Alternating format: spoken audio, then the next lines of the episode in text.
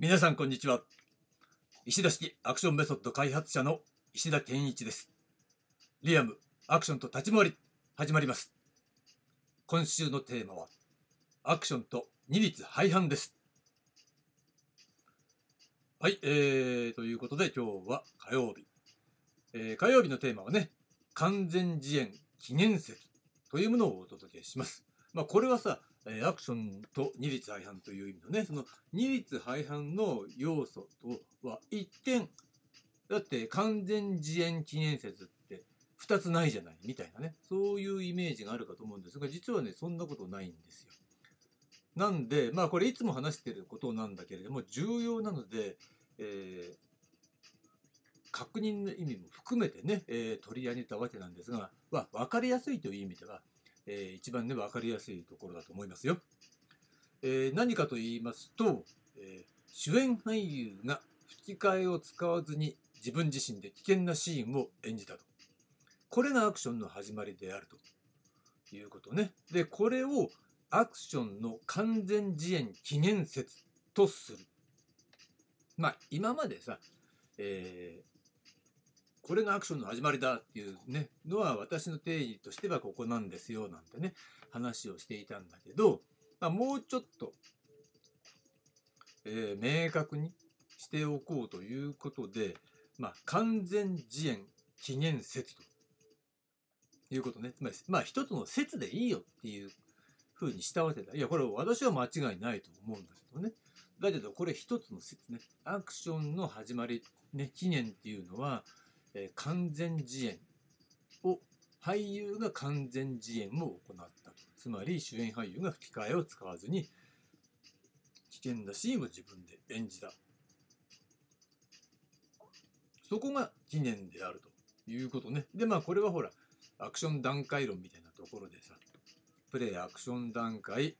えー、オリジンアクション段階そしてポストアクション段階みたいな形で3つに分けて説明したと思うんですがまさしくこのオリジンアクション段階が、えー、アクションの起源であるということで、ね、このオリジンアクションの始まりがアクションの起源と設定したわけですね。この設定したところをこれを完全自演起源説というねまあいいよ他に説があるっていう人もいるんじゃないかなと思うから一応一つの説だけど、まあ、私はこれ間違いないと思ってますよ。でそういうふうに定義したわけなんだけれどもね。まあとりあえずこの完全自演記念説とするというところですよ。でこのように主演俳優としての演技と高度な身体能力の両立という二律背反が始まりのきっかけとなっていたということね。つまりアクションの始まりスタート地点からして二律背反だったということなんだよ。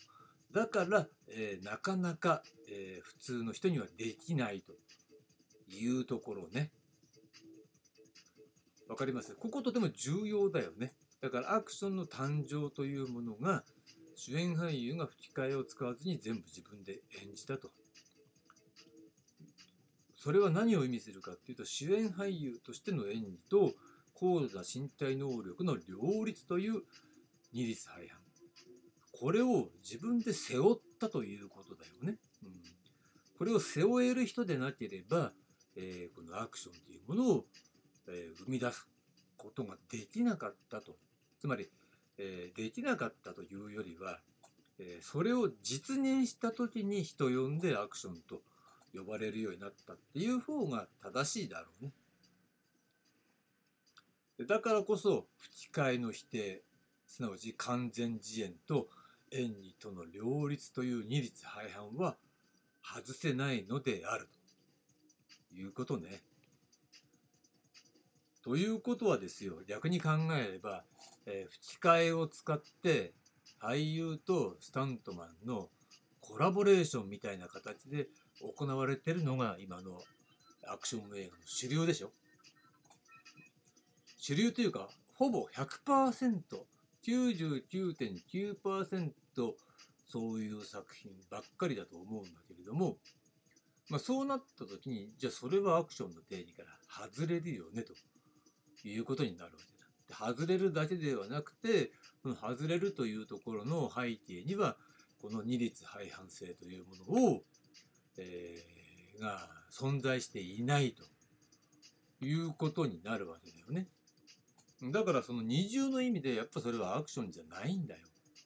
ということになるわけなんです。だからそういうのを私はまあ以前はねアクショノイドって呼んでたのね。えアクショノイドいいんだよねアクショノイド。うん、ノイドノイドっていうのは、えー、でしょ ?OID とかつけるとさ、モドティっていう意味があるんだよね。モードティっていうことだからだから、アンドロイドって言ったら、そのさ、やっぱ人間モドティみたいな意味らしいですよ。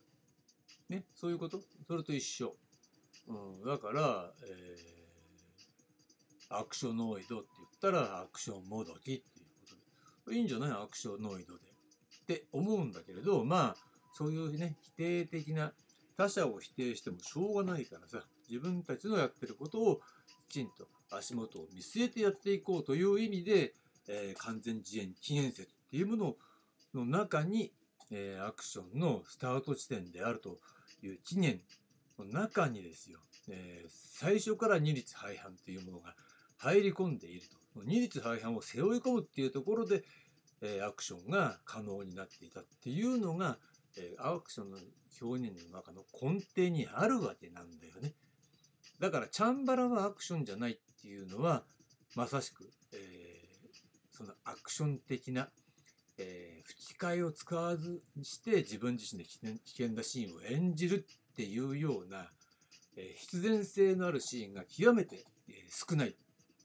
ほとんどなかったっていうことまあそれはまあいろんな意味があるんだろうけど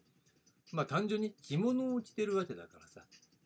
えー、その着物を着て、えー、危険なシーンを演じなければならないシチュエーションっていうのはあまり、えー、映画としてはさ設定もともとその設定しにくいっていうことだと思うんですよ。うん、だからまあ全くなかったかどうかっていうとそれは忍者ものとかだったらあったと思うし実際それあったわけなんだけど、まあ、大抵そういうのはね適役だったりするわけだ。あともう一つは、まあ、うん、まあ、吹き替えなんか使ってるのかもしれないけど、えー、それは主流じゃないよね。あくまでもメインは、えー、侍。そういう戦いであって、その忍者ものっていうのは、あくまでもバリエーションに過ぎないから、主流とはなり得てこなかったという意味において、えー、やっぱりチャンバラの世界っていうのは、その、械を使わざるを得ないようなねそういったシーンの必然性が極めて乏しい。むしろ本人がやるのは当たり前だよねチャンバラとかもね。っていうような、えー、ことだったわけですよ。だからチャンバラが上手い俳優は人気が出たっていうのがあるからみんな一生懸命練習したわけだ、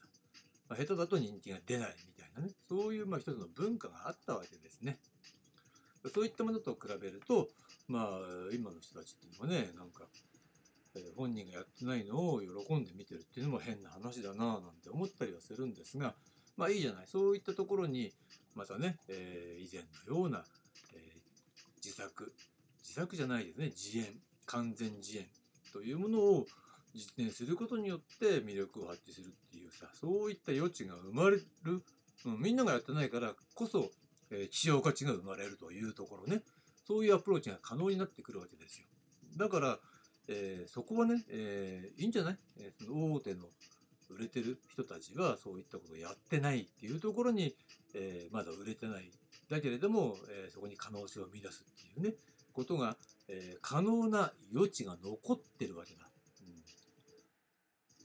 だからそういった意味で、えー、チャレンジしたいという人には、そういうね、えー、可能性に向けた、えー、チャンスをつかむための方法論を提供するっていうことは私はまあやろうかなと考えているわけですよ。それがやっぱりね正しいアクションが広まることにつながりますからね。まあそんなわけで、えー、今日のテーマ完全自演記念説というのはこんなところで終わりにします。で明日なんですが明日のテーマは、えー、連動と分動という話になります。はいありがとうございました。